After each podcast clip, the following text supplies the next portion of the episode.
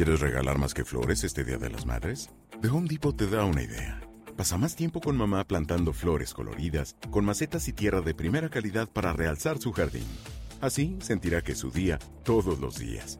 Llévate tierra para macetas Bigoro por solo $8.97 y crece plantas fuertes y saludables dentro y fuera de casa. Recoge en tienda y sigue cultivando más momentos con mamá en The Home Depot. Haces más, logras más. Más detalles en homedepot.com diagonal delivery. Hola a todos, ¿qué tal estáis? Bienvenidos otra vez a la burbuja del español. Yo soy Marta Tardáguila y soy vuestra profesora de español. Bueno, hoy vamos a seguir estudiando oraciones subordinadas. Últimamente estamos estudiando este tipo de oraciones porque son muy importantes. ¿Y cuál es el tipo del que vamos a hablar hoy? Pues vamos a hablar de las oraciones subordinadas adverbiales de tipo temporal. Eso es, temporales, ¿por qué? Porque nos hablan del tiempo. ¿Estás listo? Empezamos. Antes de empezar a hablar de las oraciones temporales, quiero recordarte que si quieres en la burbuja del español puedes reservar clases individuales o grupales. Aquí en la descripción te voy a dejar el link para que tengas toda la información. Pues continuamos. Oraciones subordinadas temporales, es decir, oraciones subordinadas que van unidas a la principal por un nexo de tipo temporal. Estos nexos de tipo temporal, ¿cuáles son? Vamos a decir aquí los más comunes.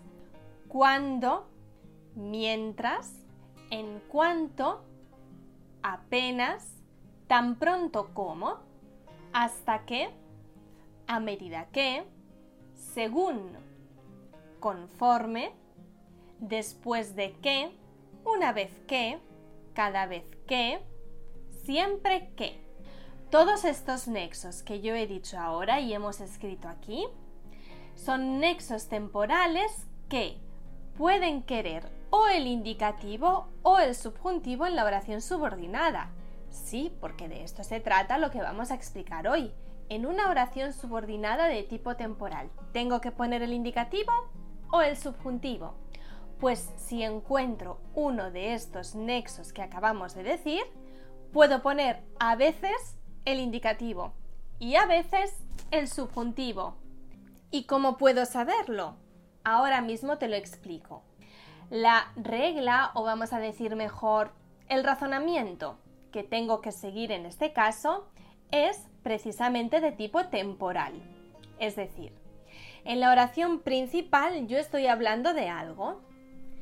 Eso de lo que yo estoy hablando, ¿ha sucedido ya? ¿Ha sucedido ya porque es algo pasado? ¿O ha sucedido ya porque estoy hablando de algo que siempre se realiza habitualmente? Si la respuesta es sí, en ese caso, en la oración subordinada pongo el indicativo. O, si la respuesta es no, no ha sucedido todavía. No ha sucedido porque estoy hablando de algo futuro.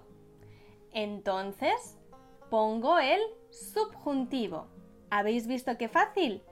Vamos a practicar.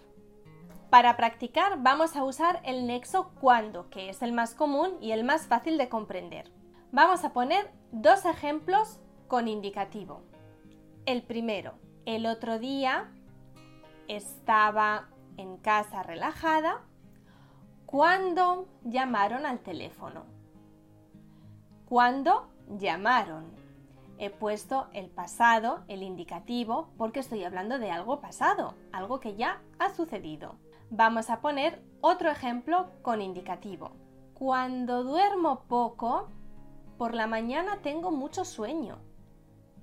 Cuando duermo he puesto el presente del indicativo. Indicativo, ¿por qué?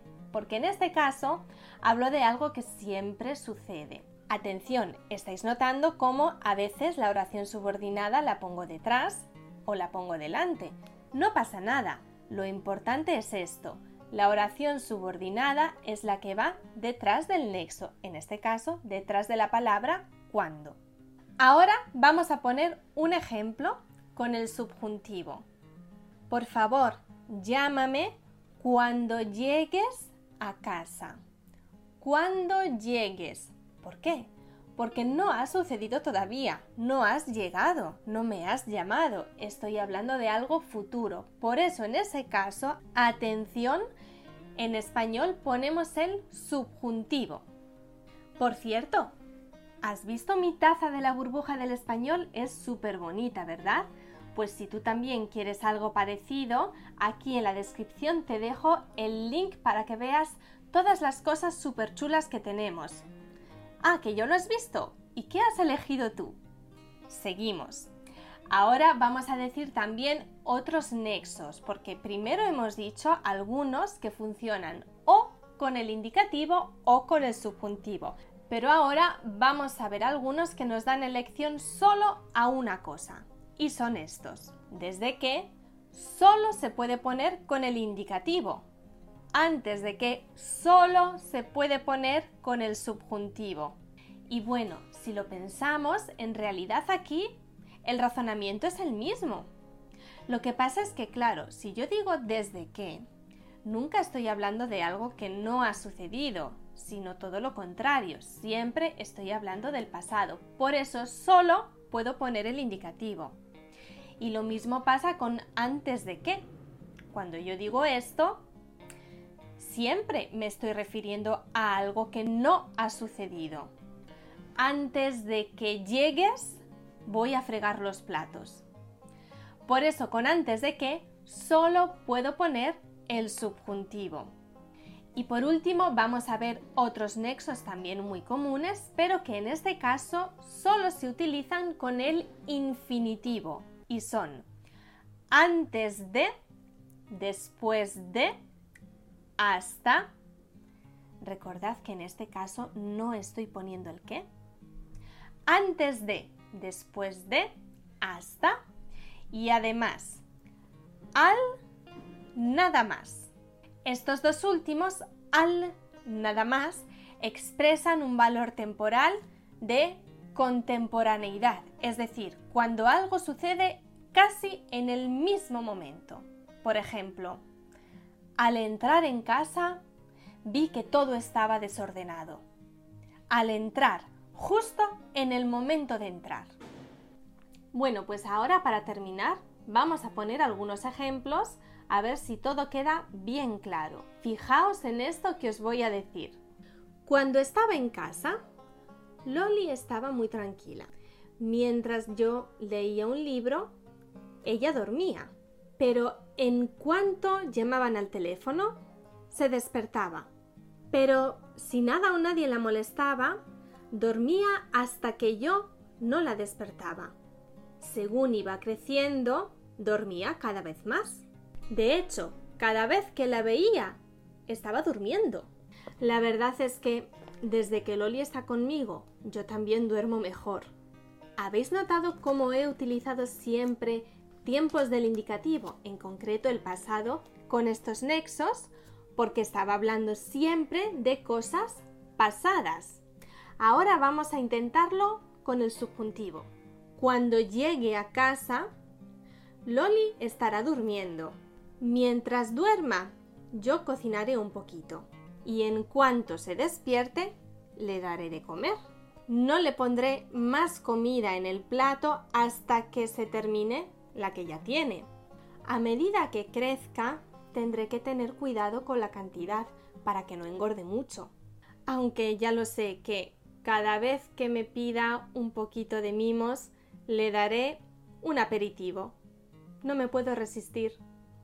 Como veis, en este caso he utilizado el subjuntivo porque estoy hablando siempre de cosas que tienen valor de futuro, que todavía no han sucedido. Por cierto, antes de terminar, me gustaría recordarte que en la burbuja del español puedes reservar clases individuales y también grupales para repasar y profundizar en todos los temas de los que estamos hablando. Además, podemos ayudarte con tu examen CIELE, es decir, la certificación de español que puedes hacer desde tu propia casa. Así que ya sabes, aquí te voy a dejar en la descripción el link con toda la información necesaria. Nos vemos en la próxima clase de la burbuja del español. Hasta pronto.